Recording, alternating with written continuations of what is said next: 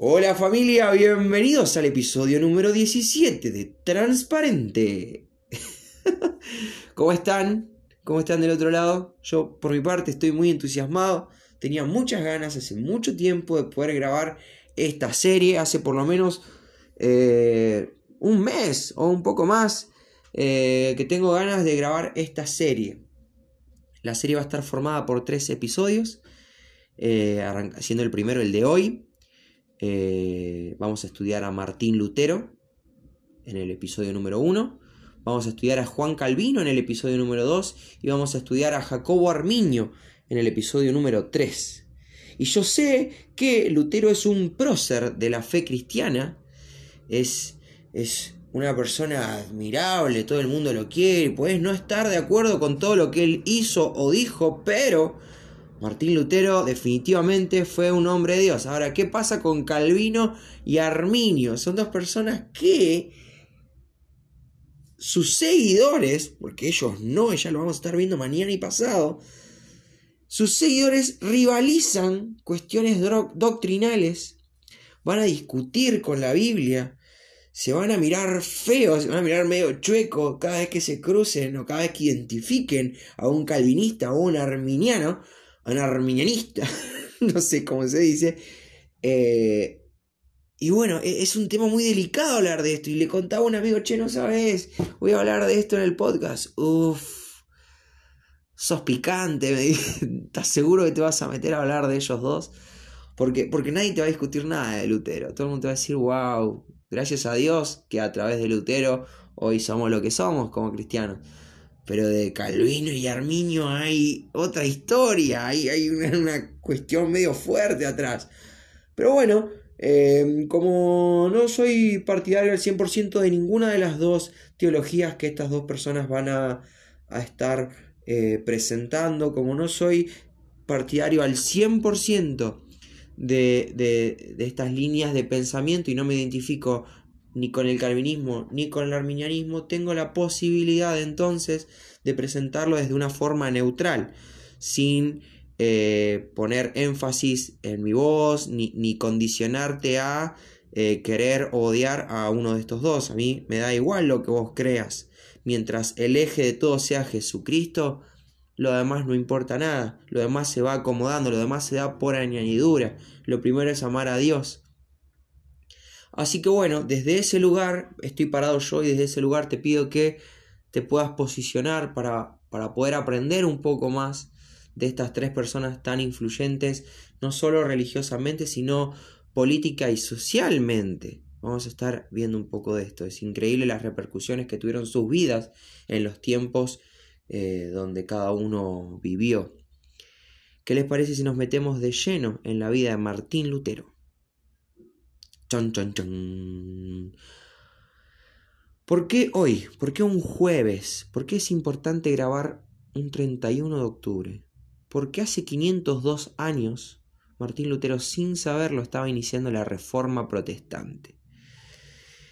Hizo un quiebre en la fe católica y habilitó a todo el resto de personas que no se sentían cómodos con la fe católica a poder acceder a la Biblia, poder acceder a la fe. Fue una persona que realmente tuvo eh, la gracia de ser usado por Dios para marcar un antes y un después en el cristianismo. Eh, entonces, bueno, en el 31 de octubre de 1517, Lutero va a iniciar la reforma protestante. Pero vamos a saber un poco eh, quién era Martín Lutero y qué lo llevó a tomar a, esa determinación. Lo primero que es importante que nosotros sepamos es que Lutero era una persona que quería conocer más a Dios.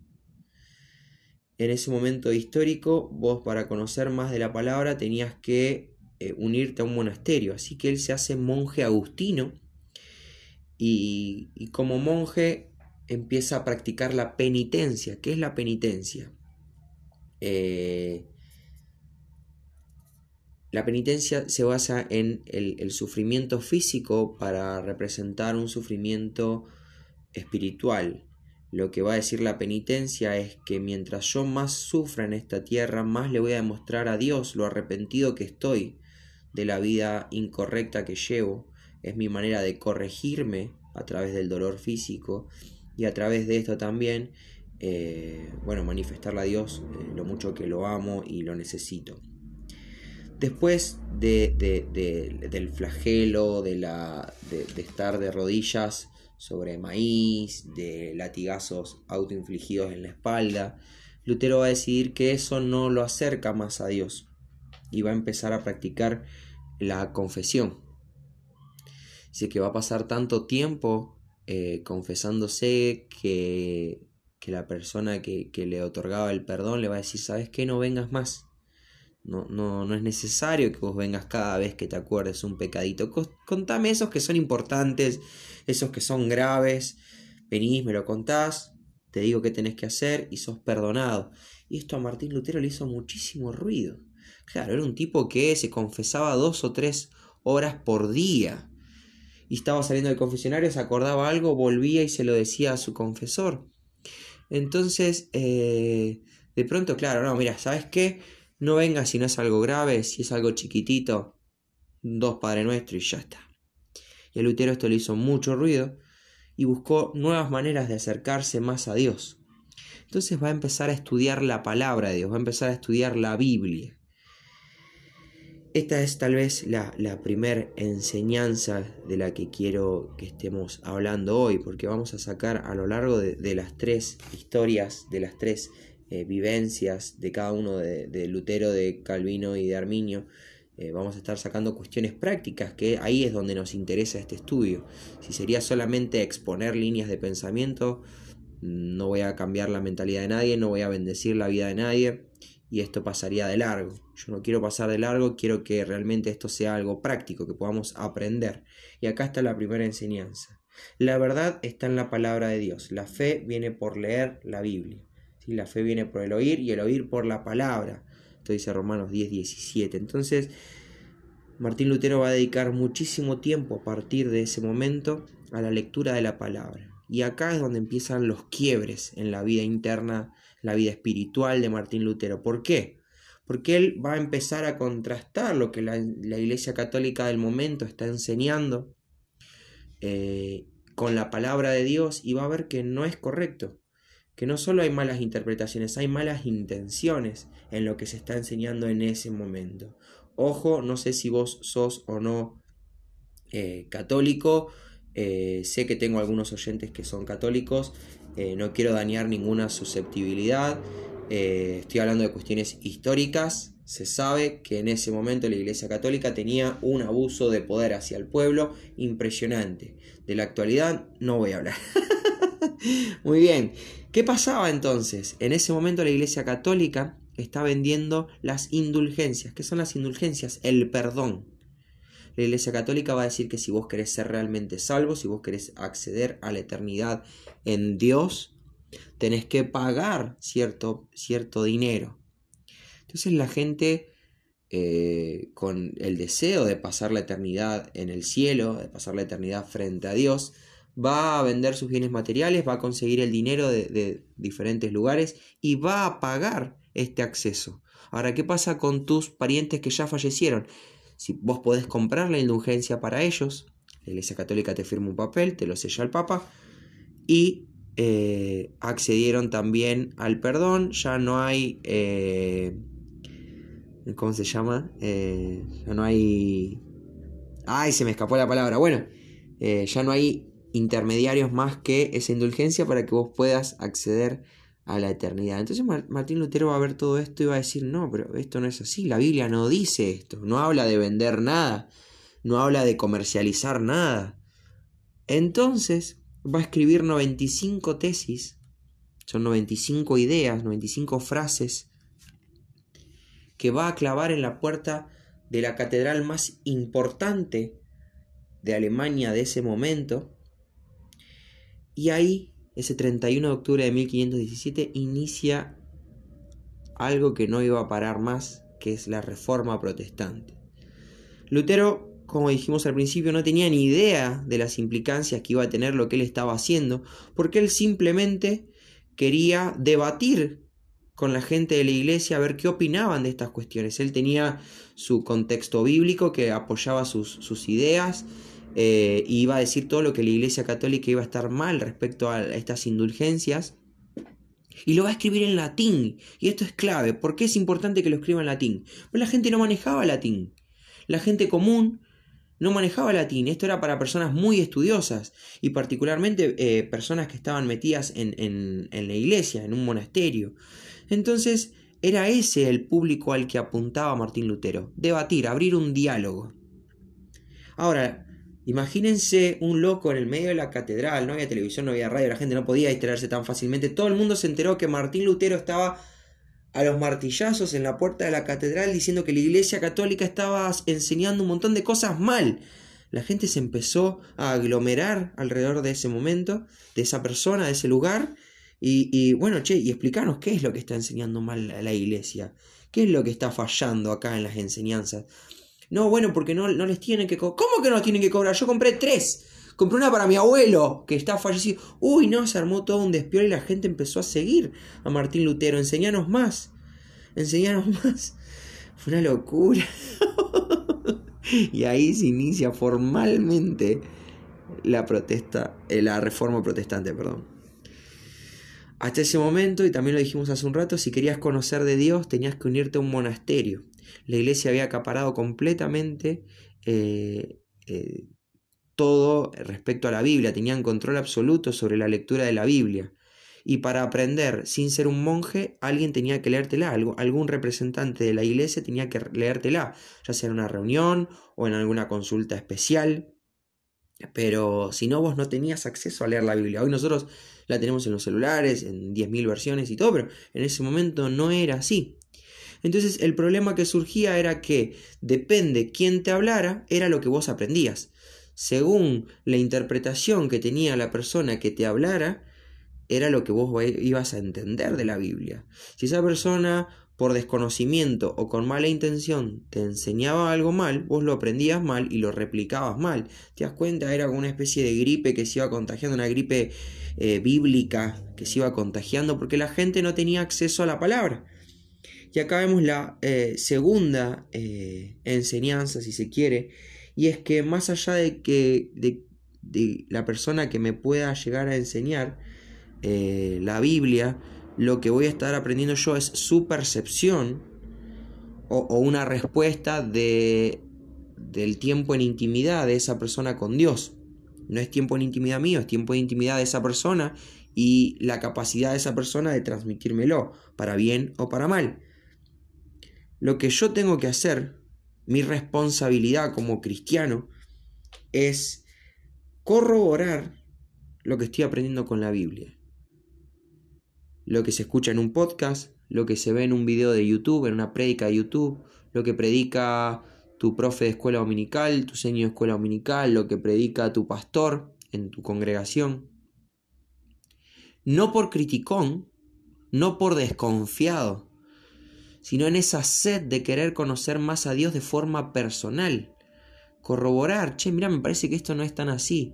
Y que ahí te enseñen, no, mira, en realidad es por esto, por esto, por esto. O en realidad tenés razón, me equivoqué, gracias por marcármelo. Entonces es, es muy bueno tener una relación íntima y personal con Dios. Nos hace menos engañables, nos hace menos dominables y nos va a regalar un momento precioso en la intimidad con Dios. El pasar tiempo con Dios es invaluable. Entonces esa es la segunda cuestión práctica.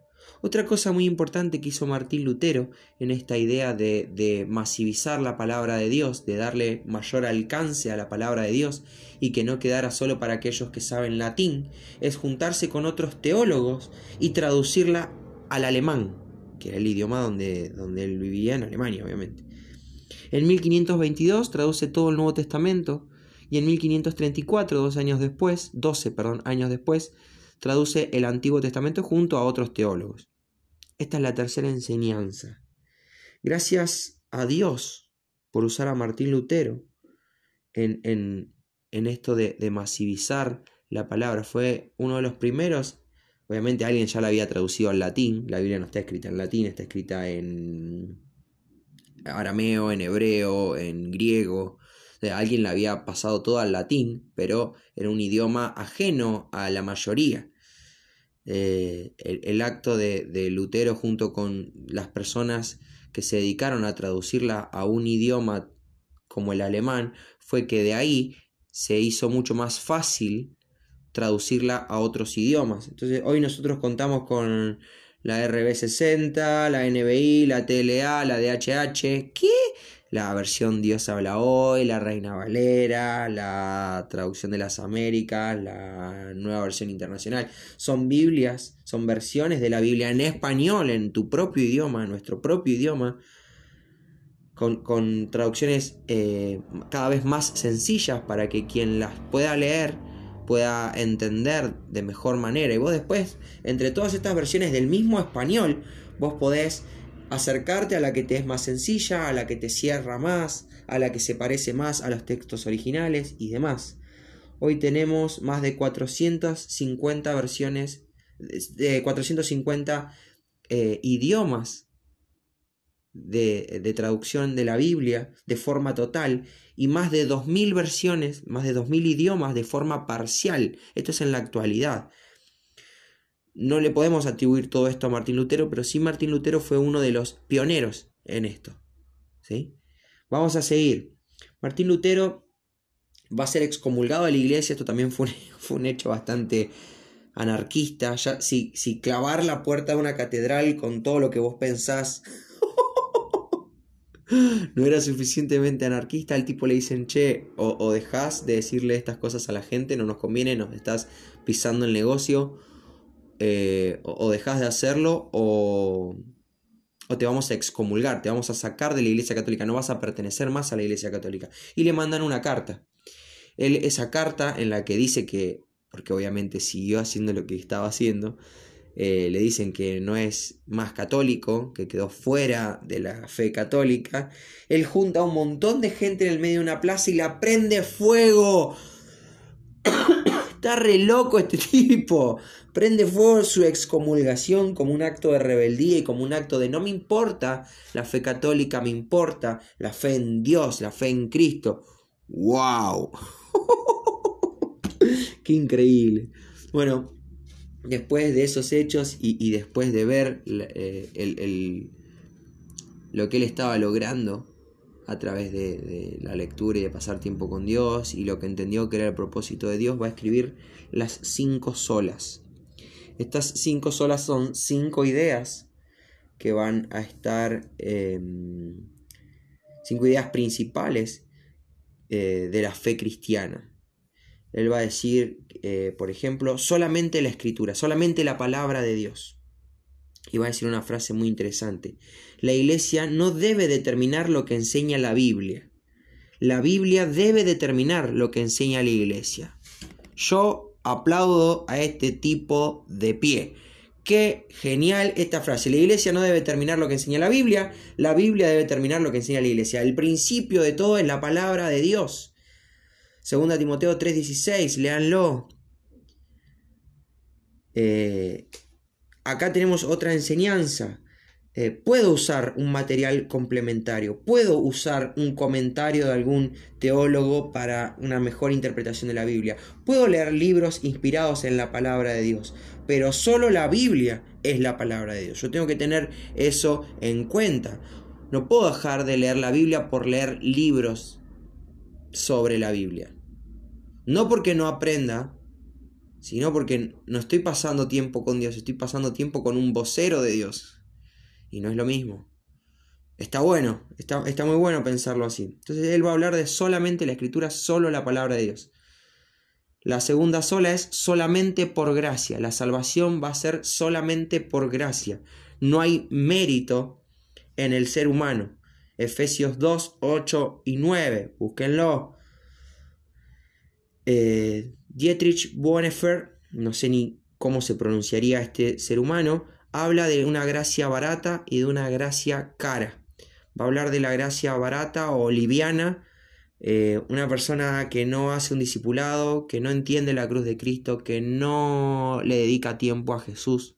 Eso es una gracia barata. La gracia cara es la que le costó a Jesús hasta la última gota de su sangre, le costó su vida, le costó la separación con el Padre por primera vez en toda la historia, por amor a mí. Esa es una gracia cara, cuando yo entiendo la gracia desde lo caro que salí y lo poco que puedo, lo, nada que puedo retribuirle a Dios por eso, nuestra idea de gracia cambia. La tercera sola es solamente por fe.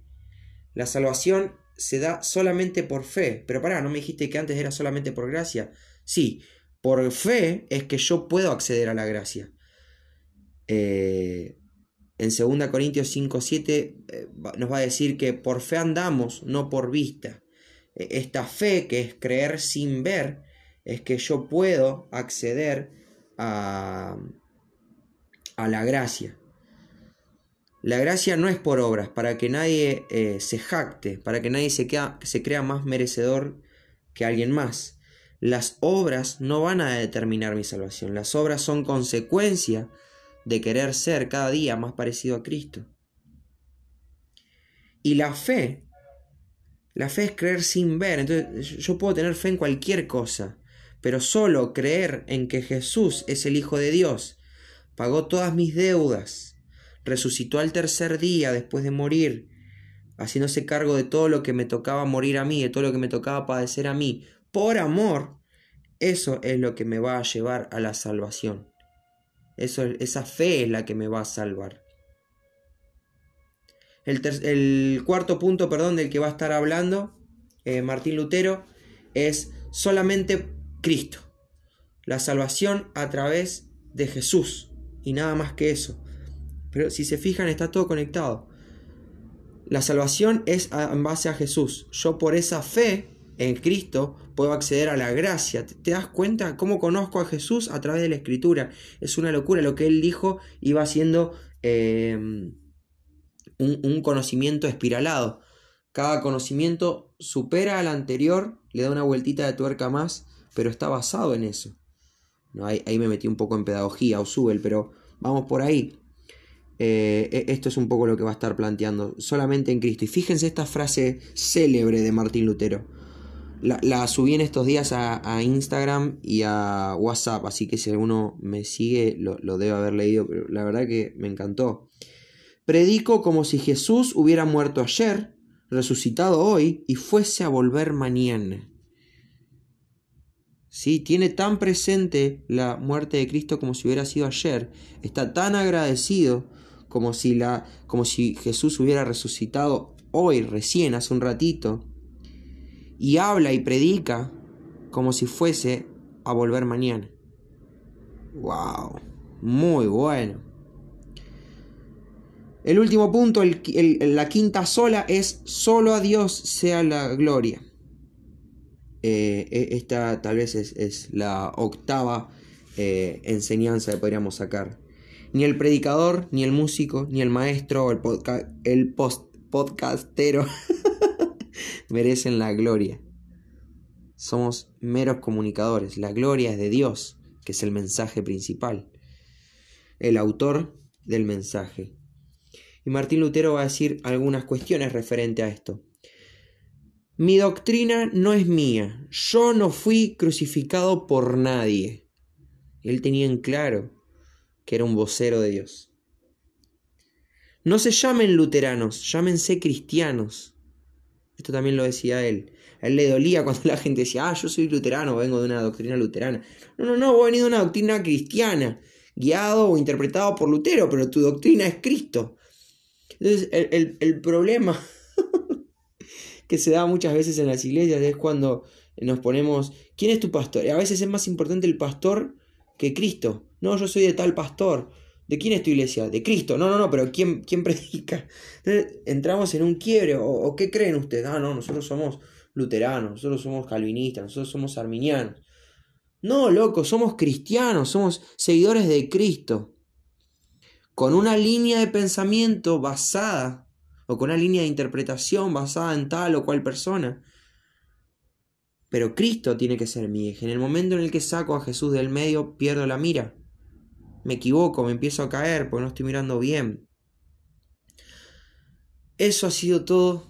Eh, hay muchas cosas más. Es muy interesante la vida de Martín Lutero, pero consideré que un capítulo de más de media hora iba a ser un poco pesado. Eh, no estamos acostumbrados a ni yo a grabar tanto ni ustedes a escuchar tanto de mí. Así que hay un montón de cosas, si te interesa el tema, poder seguir investigando, hay un montón de cuestiones prácticas que podemos sacar e ir aprendiendo de, de esta persona. Pero más allá de Martín Lutero, si hoy somos quienes somos es gracias a Dios.